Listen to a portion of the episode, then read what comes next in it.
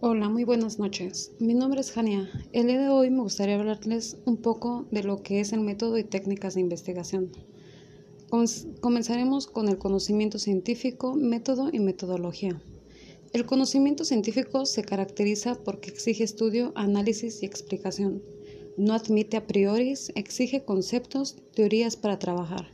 Lo importante es su producción, ya que es fruto descubrimientos que llaman la atención de quienes investigan.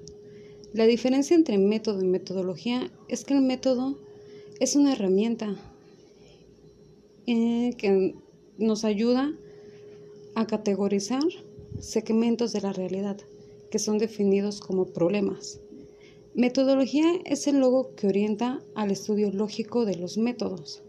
Su importancia consiste en estudiar los elementos de cada método relacionado con, fundamentación razonable, investigación, proceso intelectual y experimental que comprende un conjunto de métodos con la finalidad de desarrollar conocimiento, sea social, tecnológico, humanístico o científico. Ahora les hablaré sobre lo que es la diferencia entre tema y pregunta de investigación.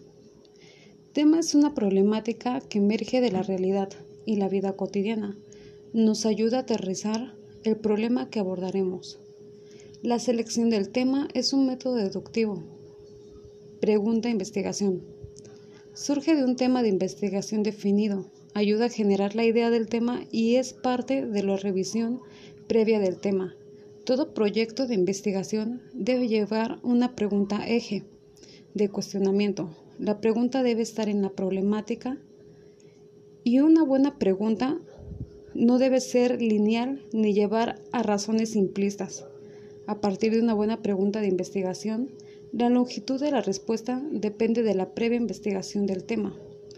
La idea, la idea del investigador no debe escribirse a manera de pregunta, el objetivo general expresa los propósitos globales y generales de la investigación. Mm, espero haber dejado claro la diferencia entre tema y pregunta de investigación. Ahora lo que les explicaré lo que es el marco teórico. Es la explicación de antecedentes, investigaciones previas y diferencias sobre el tema a investigar. Es el sustento de la problematización o planteamiento del problema.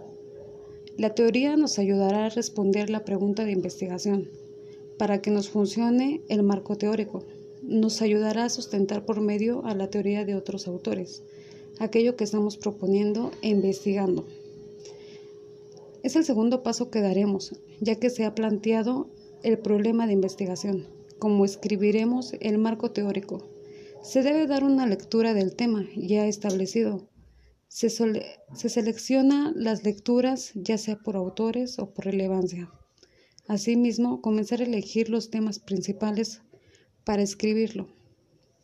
No debe haber plagio, realizar un índice que nos ayude a aterrizar los subtemas. ¿Qué tan largo es el marco teórico? Dependerá del tipo de trabajo de investigación para una tesina, por lo general entre 20 a 40 cuartillas, mientras que para su tesis es requerible de 40 a 60 cuartillas de información. Y eso ha sido todo. Espero les haya sido de su agrado. Que pasen una excelente noche.